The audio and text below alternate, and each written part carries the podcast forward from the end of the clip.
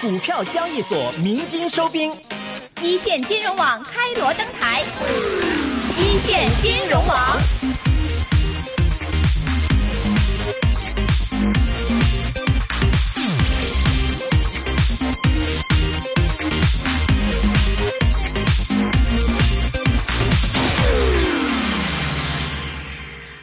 接下来就进入到我们今天的主题演讲环节。首先邀请到的是天风证券医药首席分析师郑薇女士，来听她对医药行业的主题演讲。有请郑薇。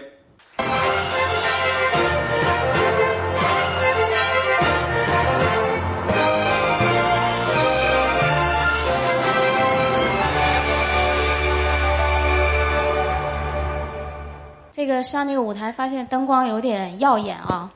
这个呃，首先那个谢谢立呃立场邀请我来这个交流会，然后今天也非常开心有这样的一个机会来分享我们关于医药的一些心得跟体会。呃，就是大家知道今天是一个特殊的日子，大家知道今天是什么日子吗？这个 可能不好猜啊。今天是牛市开启的第二十八天。不知道各位跑步进场的朋友找到账户密码了没有啊？就在大家还没有反应过来的时候呢，我们的牛市都已经可能进入后半场了。呃，那么，对，这个比较有意思啊，就是实际上很多专业的投资机构呢，在这波牛市中依然有很多踏空的，大家也没反应过来，确实涨得有点急。呃，包括近期我的亲戚朋友都来问我要买什么股票，我跟他说，如果你解套了，你快点跑，对吧？非专业投资者，大家投资风险还是极高的。那么我，呃，在开讲这个题目之前，我先简单介绍一下我们团队啊。我们团队可能跟其他的一些分析团队有点差异。我们团队现在七个人，但是四个人都是来自于产业。我自己就是来自于实业，我在中国最大的医疗企业公司迈瑞医疗。工作过五年，然后出来当分析师，啊，然后我们团队还有来自于恒瑞的、来自华大的、默沙东，啊，所以我们想，呃，我们为什么会招这么多产业的人来我们团队呢？其实也挺简单的，就来到金融圈之后，发现这个圈子是聚集了天下最聪明的一群人。那在这群人中怎么生活呢？对吧？我们我们就想，我们要做金融圈中最懂实业的，实业圈中最懂金融的。所以这是我们团队想立足于实业。来给各位投资者呃给出一些从其他角度我们怎么去看投资这么一个想法，呃，那么我今天跟大家分析的这个呃就分享的这个主题叫医改十年顺势而为，啊，为什么要说医改十年呢？因为医疗啊从来都是离不开政策的，其实它跟其他行业的分析框架可能有很大的一个差异。那么我们从零九年新医改到一九年，正好是医疗改革的十年。那这个中间过程中发生了很多事情，那很多投资机会也是源于医疗政策的一个变革那么产生的。比如说，很明显，一七年，啊，一七年这个创新药的审评审批改革之后呢，然后创新药就开启了一波大的投资机会。只要你沾点边，你都能涨，对吧？所以其实我们必须要深刻的去理解政策的一个走向。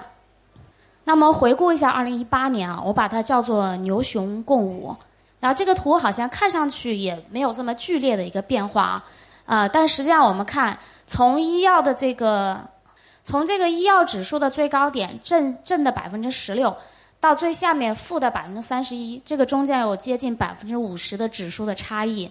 那么百分之五，如果说从高位进去，然后从高位下来的话。可能这个指数是百分之五十，但是对于个股来讲，已经跌去了百分之七十。如果大家选没有选择好的时点进场的话，那可能会是损失非常惨重。那么，为什么医药会走出一波这样的一个行情呢？啊，相信可能有些事情我们去年很多很多在场的观众应该也是经历过。那么，这个一季度的一个大幅的一个呃成长。核心是因为一七一七年的三四季度呢，整个消费板块还是增长很好的，但是唯有医药没有涨，就是因为它政策的这个负面利空太多了。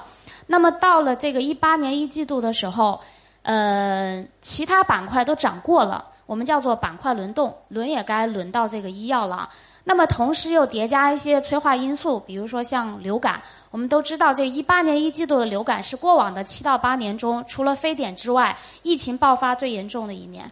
啊，所以很多上市公司的数据都非常好看。那么还有一个叠加因素就是工业数据。那么二月份出的工业数据，单月的工业利润增长百分之三十七，啊，那大家可能没有没有特别直观的感受啊。但你知道上一次出现这么高的增长是什么时候吗？是二零一零年，也就是说八年前，啊，所以这个给这个整个医药板块一个呃非常有力的强心针。那么整个板块，呃，我们叫做群魔乱舞啊，反正什么票都涨，然后有些这种垃圾股满天飞，那么涨到一定程度。啊，肯定是会有一些问题的，因为涨得太快。那今年的这个牛市，其实我也是有同样的这种感受，我觉得很熟悉啊。呃，就是这个跑完上半场啊，跑得非常好，那么下半场踢得很差，这个大家我相信也会比较熟悉我在说什么。嗯。那么今年的牛市呢，确实是来的有点突然，它也是多种因素的共振导致的一个牛市。但实际上实体经济是不支持的。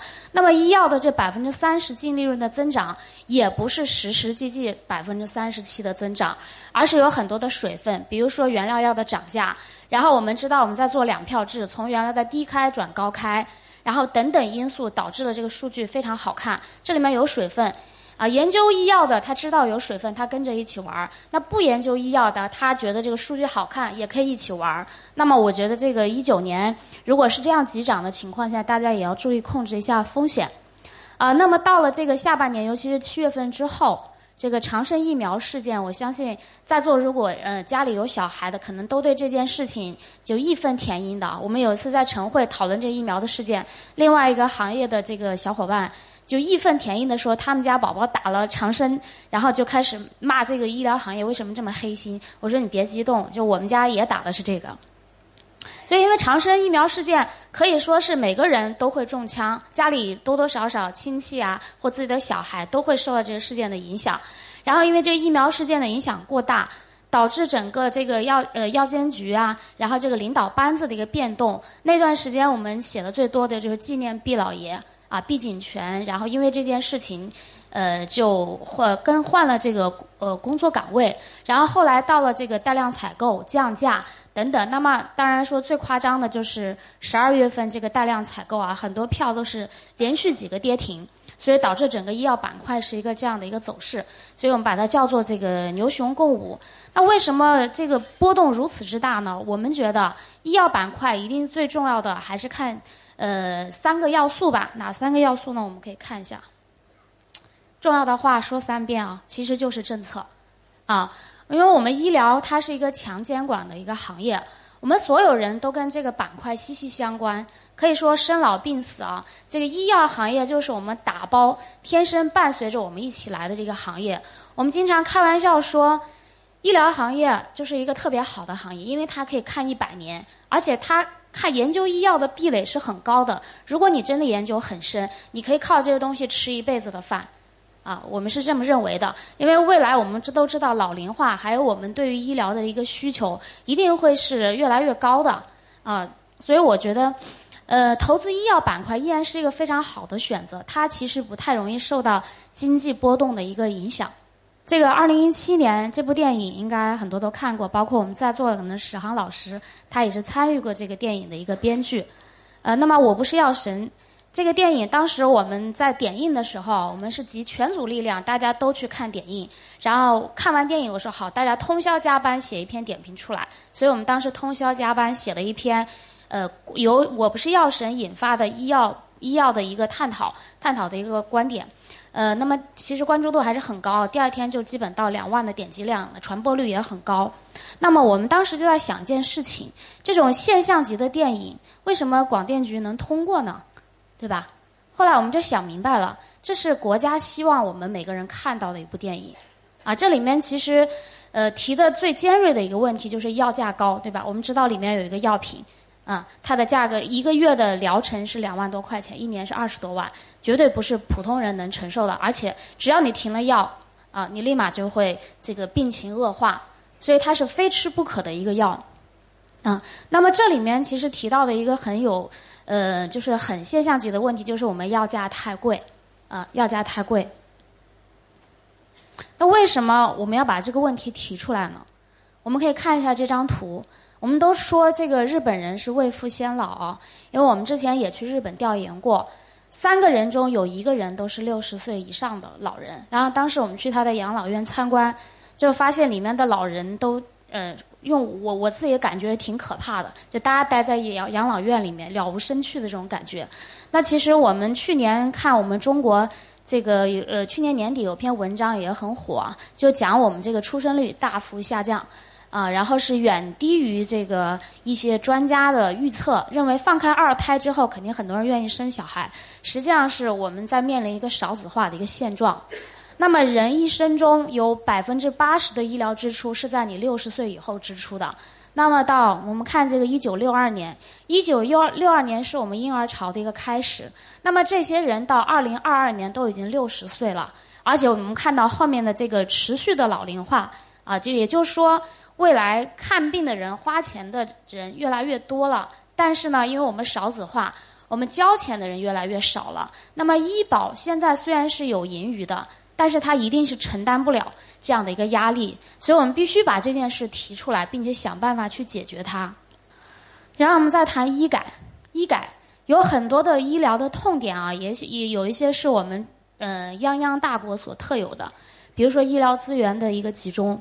我们中国有两万多家医院，然后三级医院只有两千多家，也就是说它的数量占百分之十，但是它的医疗的收入占百分之七十，也就是说它是一个非常集中的一个效应，啊，那如果我们算上医疗机构的话，我们的医疗机构在中国有一百万家，可是在这数量极少的两千家就占了百分之七十的医疗资源。我们现在也也是有这种感觉的，只要生病了，还是会更相信。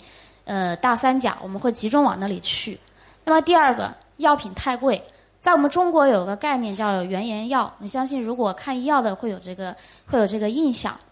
海外我们叫什么叫专利药？但是专利药呢，它的高价是由专利来保护的。只要你专利到期了，你的药价会大幅下降，对吧？因为有很多的这种引入竞争，因为没有专利保护，其实仿制药的壁垒是很低的。但是由于我们中国我们仿制药的质量没有上来，所以大家没有办法去跟原研药的质量是等同的，所以我们才在推这个一致性评价这件事情。就你有便宜的药，但是便宜的药不够好。那么第三点，嗯，很奇葩的一点，一般都是谁花钱对吧？谁讨价还价，然后这个谁买单。但是我们中国完全是分开的，定价物价局定。然后买单医保局定，使用然后医院使用，它是处于一个九龙治水的一个状态，所以医保局它是没有话语权的，它对这个药价没有绝对的控制权。所以我们在二零一八年三月份的时候，整个医保局进行一个大的变革，管理班子的一个变动，重新去调整架构。那这里面有一个最关键的，我们认为就是医保医保局的这个呃效率提升。啊，他对这个未来药企是有很强的议价权的，所以他才能够去引导降价。那么第四点，以药养医，我们经常就说这个，呃，培养一个医生是很不容易的。一个医生读本科要五年，然后还要读硕、读博，然后再去各个科室轮转，熬资历，是吧？熬背，然后等到他终于有一点点名气的时候，他肯定四十好几了。那四十岁之前靠什么养家呀？是吧？我们大家都是普通人，是要有家庭责任的。所以，医生的价值是没有办法从现有的医疗体制上去体现的，医生的收入也无法阳光化。所以我们经常说这个医药代表，对吧？药医生拿很多黑心钱，其实我觉得不是的，啊，这是我们医疗体制没有办法的一个解决方式，它是比较扭曲的。那么还有第五点，审批审批，很多在国外上了很多年的新药，在我们中国无法卖啊。我们审评审批政策太慢了。我们中国的创新药过去的十年就批了四个，当这个审评审批改革从这个一七年就开始，已经在加快了。我们看到最快的 HPV 疫苗九天获批啊，所以这也是一个进步。所以这个都是我们未来医改的一些核心的一些痛点。那么如果还在原来这种环境中，都会觉得医生苦，对吧？都比较穷，然后这个厂家苦啊，厂家发现说大部分费用要给到给到这个。呃，就是要通过一些费用的方式给出去，人民苦，因为药价贵。然后整个行业呢，你如果说你销售能力很强，你的这个研发能力并不重要，所以是一个劣币逐良币的一个过程。所以行业处于一个别别扭扭往前发展这么一个过程，所以我们一定要改革。然后这里面举两个比较有意思的案例啊，大家看。嗯，这两个产品，第一个我们都知道嘛，氯化钠、咸盐，对吧？第二个可能念上去有点拗口，阿达木单抗。第一个是我们中国呃销售额最大的药品，第二个是全球销售最大化的最大的一个药品阿达木单抗。过去这么多年加起来一千三百亿美金的销售额，去年呃一年就是两百亿美金，被称为全球药王啊。但是氯化钠这个，我们看一下这个药品，就主要是用于大输液的嘛。所以这个药品的研发成本，猜猜有多少？没有吧？我在家也可以配嘛，百分之零点九的生理盐水。那阿达木单抗呢？几十个亿美金扔进去，对吧？一二十年的时间。啊，所以这个就是我们的差距。这里面反映了什么问题？我们现在医保有很大一块是拿来支付氯化钠的，啊，或者是其他的一些类似的一些品种。所以说，我们医保被过度消耗了。但是消耗在哪里呢？消耗在一些没有临床价值的一些药品。所以这个一定要改。也就是说，未来我们的医保用药的结构肯定是要改变的，会引入更多真正具有临床价值的一些药品。来为我们的未来的像创新药啊，像国产崛起的一些药品，来腾出空间。还有一个怪现象，所以大家猜一下，右边这张图是在干嘛？啊，这个不是春运，也不是抢房子，这个是凌晨四点协和医院的外面，然后这个是美国梅奥诊所凌晨四点的外面，就是反映到我们刚才那个问题，我们的医疗资源极度的不平衡。啊，然后我们经常开玩笑说，中国的医院啊，可以说是全球最大的全就全球最大的医院在中国。那么中国还有宇宙第一大医院，如果老家是河南的，应该知道我在说的就郑大一附院。那这个医院呢，有一万张床位，然后我们当时去参观过它的检验科。一般我们去三级医院检验科，它都是一个房子，里面会有一些设备。但是这个检验科呢，三层楼，我一进去的时候，我吓一跳，我以为进了那个迈瑞的后工厂的那种感觉。三层楼都是检验科，呃这种这个呃医院三级医院一直持续的扩张，肯定也是不合理的。呃，医疗资源过度的集中，那其实三级医院也不堪重负。我们看到大三甲医院的医生连口水都喝不上。所以这个问题也是一定要改革的，但是它的时间可能不会大家想的那么快。分级诊疗一定是未来十到二十年的一个大的主题。所以医改呢，它从来不是单个因素的改革，它是靠着医疗、医保、医药一起三个轮动，然后把这个整个呃医改的方向往前推。你要像医疗，我们知道的，今年成立的，呃，一八年成立的这个卫健委主推这个分级诊疗，鼓励民办就医，然后主要是把这个社会的医疗资源进行一个重新分配。呃，那么医药，首先我们要提高药品的质量，对吧？然后再让这个药品价格降低，让人民可以用到便宜的能吃的好药。啊，然后这个由于医改，呃，就是医药能够保持它的质量之后，我们医保才能够去让药企降价。然后同时，未来能够覆盖更多的人群，所以它是一个联动的，怎么我们叫叫三呃三一联动嘛，要一起改革。这个也就是一八年整个领导班子组织架构的一个变化，带来整个医药行业，我认为是一个变革性的变动啊。然后如果说投资的话啊，可能大家刚听上面觉得很好，我们都能吃到便宜的好药，但是对于投资者来讲，可能去年就是一次大的冲击。最大的这个一万点伤害啊，带量采购。十二月七号只是流传了一个，呃，流传了一个可能的文件，但是我们看到很多药企啪啪啪跌三个板，对吧？都是很正常的。那么带量采购，这个是我们从去年下半年开始就已经不再看好仿制药了，因为大趋势放在这里。即使大家说这个对产业还是抱有幻想的，认为它会政策纠偏，对吧？不可能说你一棒子打死。但是我们其实很难把握中间的这个波动和无法去猜测政策，我们只能看这个产业的终点。这个产业的终点，我们可以看美国、看日本，最后仿制药就是一个百分之十到十五的净利润这么一个行业，对吧？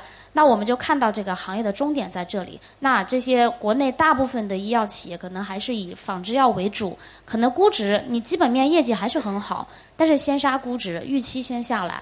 然后业绩的话，可能在一九二零年有一些药企会有明显的一个体现，所以给到仿制药企业这个转型的窗口是越来越小、越来越短了啊。然后大家只能往创新这条路上走。如果你不走创新这条路，未来可能真的是这个轰然倒塌也是有可能的。啊，那么大量采购是个什么意思呢？就这个概念，其实一二一三年就有了，说给药企说的比较好听，呃，你降价我给你量，对吧？但实际上是很难执行的，核心就是质量你不能确保啊，对吧？你必须以一致性评价为前提，才能够做到带量采购。那么你像我们去年四加七选了十一个试点城市。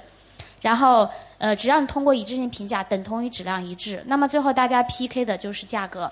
那么价格由什么决定呢？企业的硬实力，你的成本。只要你的成本控制得下来，你在这轮竞争中你还是有生存的空间的。所以我们认为大量采购对行业或整个产业链都是有巨大的影响。比如说，行业肯定是要加速整合的。那么第二点，刚才我们说到。成本非常重要，因为原来你是一个百分之八十九十毛利率的行业，成本上游对你不重要，对吧？但是现在呢，你可能变成百分之四五十毛利的这么一个行业，成本就特别的重要，所以原料药的价值凸显。那么第三点，呃，整个医药行业的本质就是创新，呃，跟那个分工，对吧？未来如果说，嗯，你在仿制药上的利润是逐步下降的，那么一定要回归医药的本质。就是靠创新，然后分工，包括一些外包行业的一个发展啊，比如说把你的这个呃工艺包出去，生产包出去，甚至销售包出去，对吧？它是这么一个过程。那么还有一点就是加速流通渠道的一个整合。我们看到四加七带量采购的文件中，它对这个渠道商是有要求的，对你的资质，对你的体量，对吧？可能一个区域一家这样来配送，所以它的价值也会凸显。那么另外一点就是，如果我们这个医药分家做到了，然后可能药品卖在医院其实是赚不了多少钱的，那么一定会有处方外流流到终端，所以连锁药店的价值也会凸显。我们之前跟一个连锁医药的上市公司聊，他说以前他们想去找恒瑞合作，恒瑞根本不理他的，但是去年呢，恒瑞开始主动找他们了。也就是说，这个连锁药店的这个价值在整个产业链上是越来越重要了。最后一点就是会催生这个新的一些机会，CRO 和 CDMO 等外包型企业迎来的一些新的机遇，这是我们认为对行业的一些比较大的影响。那么看完这么多啊，感觉有喜有悲。我们到底要不要投资医药？还有我们怎么投啊？我认为医药肯定是要投的。我们看一个图啊，这个是恒瑞医药的 K 线图。我们看到这这个大概最低价格是二零一二年，对吧？七块多，然后到。这个最高位的时候，七年十倍，呃，在座的如果是在一线城市买了房子啊，肯定也觉得房价涨得快。请问有没有七年涨十倍的房子？没有吧？而且房子的流动性，现在我们都知道又限购，对吧？现买现卖，但是二级市场呢，流动性是非常好的，你什么时候买卖它都是可以有的。所以其实股市投资，我觉得还是一个非常好的一个投资，但是前提是你要能选出这样的一个个股。然后我们看一下这个，我们研究医药的人眼里看医药是这样的哈，反正都认得，然后也都知道是什么意思。那如果说没有深入进医药行业的话，我们再看这些这些题目，就可能是这样的，就是到底啥意思？这些药是治啥的，对吧？一大堆英文，一大堆的靶点，我们怎么去判断呢？所以我们认为，给呃各位在座的投资者，可以一些建议。比如说，我们选这种好公司，去选龙头。那么，其实刚才我说到这些产业格局的一些变化，还是非常利好于行业的龙头。一，它有先发优势，它体量大，它产品多，它抗风险，它更合规。所以这些企业大概率是能出来吧。但是呢，短期还是要规避政策的一个影响。所以我们有三条思路：一个是不受政策影响的一个行业。啊，比如说它具有全球化格局的企业，像迈瑞、恒瑞、药明康德，它依靠的是创新跟全球化。然后，因为它的市场是全球的市场，它可以对冲中国政策的不确定性。啊，这些企业大概率是能够走得更远一些。那么，还有一类是也不受政策影响的，老百姓自己掏钱的，我们叫做消费行业。比如说像医疗服务，比如说像品牌 OTC，我们选了几家啊，这是我们年度策略报告里面挑选的个股。呃，如果说大家感兴趣，可以看一下我们那个原文一百多页，讲了整个医改的一个过程以及它衍生的逻辑。那么你像这个医疗服务，呃，包括我们今天看到有西马眼科的这个公司呃过来，然后有另外体检公司，我们都可以看到这些行业啊，它是受益于我们对医疗的一个需求，所以它会持续的增长，也不受政策的压制啊，而且还有涨价的一个趋势，啊，所以就推荐这个领域。还有就是这个药政改革利好存量的一些行业，比如说，呃，我觉得最利好的可能最明显的还是进口替代，就是医疗器械板块。呃，因为我们现在国产呢，医疗器械还是以进口为主啊，但我们国产的占比还是很低，在有些领域可能你几个点才占几个点的占比，所以进口替代是大趋势。那么进口替代，首先我们中国是有能力的啊。之前我还比较骄傲，因为在迈瑞医疗啊，迈瑞它是全球排名可以排在三十多名的一个企业。那么我们都知道，医疗器械公司只有在欧美日。啊，现在他们叫做欧美日加迈瑞的格局，它是唯一能够进入 top 五十的这么一个做做医疗器械工业的一家公司。所以，其实我们中国是有能力走出全球去的，也会产生这样的一些好公司。啊，另外就是改呃药政改革新生的一些行业机会，比如说就刚刚我说的 CRO、CDMO 的一些外包行业的机会，我们这里也选了几个。啊，包括像这凯莱因啊，之前是我们月度金股，也跑得非常好。嗯，但是呢，就下面提示一句啊，投资有风险，不代表现在这个时点就可以买，要根据个股的一个情况，所以大家可以关注。这以上是代表我们看好的未有未来的一些公司，有些公司可能虽然看上去现在这个比较便宜啊，但是它可能未来的话会有会有一定的压力。呃，我不知道在座的投资者是不是都是比较专业的投资者啊？因为之前跟一些朋友聊天，他会跟我说。这个公司的股价很便宜啊，只有五块钱。那个公司太贵了，一百多。我说，我说你这样不要炒股了。你知道我们都不看股价，我们看的是市盈率。所以说，大家一定要把一些基本的一些概念，呃，理清楚啊。就我的劝我的散户朋友们，你们都别炒股了。如果你们还是这个逻辑的话，是吧？所以大家还是要注重一些风险啊，还是在选择比较低位的时候选择这些个股来配置。呃，比如说像恒瑞，即使它跌下去了，大家市场是认可的。如果你恒瑞都觉得没有希望，那可能中国医药公司也就没有什么希望了。啊，最后一个就是对我们中国本土企业的一个期许啊。我觉得我们中国人最大的优势就是勤奋也聪明。我们之前跟那个国外公司去聊，他说我们在美国一周工作二十小时，我们就笑了，对吧？我们一周中国人工作多少个小时，甚至三班倒的这种来做，所以我们中国人很勤奋的。那整个现在技术全球化的一个流动，加上人才的一个流动，整个我们去仿制外资的这个呃周期是缩短的，所以我们觉得我们中国依然是非常有期望能够崛起的这些。那同时能够把这些医疗技术普惠大众。那举个例子，以前我们医院买一台这个 B 超机啊，黑白超，啊就可能要三四十万，但是现在这种多普勒的高端彩超，可能也就几十万块钱。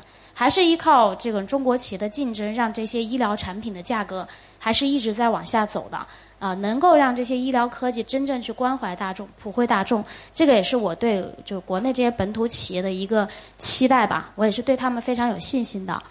好，谢谢郑薇女士的演讲，请留步。呃，因为在座的都是高净值人群，还有很多投资机构啊。刚才您也提到说，现在这个市场好像小牛市是不是也到了一个小的尾声？嗯，说实话，猜大盘其实是很容易打脸的。但是在这种情况之下，还有没有能够独立于大盘左右的一些优秀的这个医药类上市公司？呃，就我们刚才列的那些，我们觉得都是估值相对合理，然后有未来的公司。其实，如果你拉更长时间看，我觉得都是可以上车的。就是目前，就算大盘跌，如果买入这些股票，也应该是没问题。呃，拉长时间看，短期的波动这是很难说的。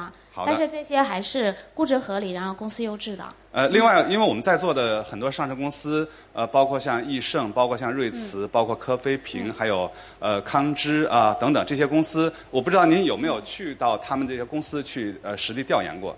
呃，之前有了解你，包括像西马眼科啊、瑞慈，我们这边都是有过对接的。呃，我们希望以后有更多的机会深入到这些公司当中去做更多的价值发现、价值挖掘的这样的一个机会。好的，好的。再次感谢郑薇女士。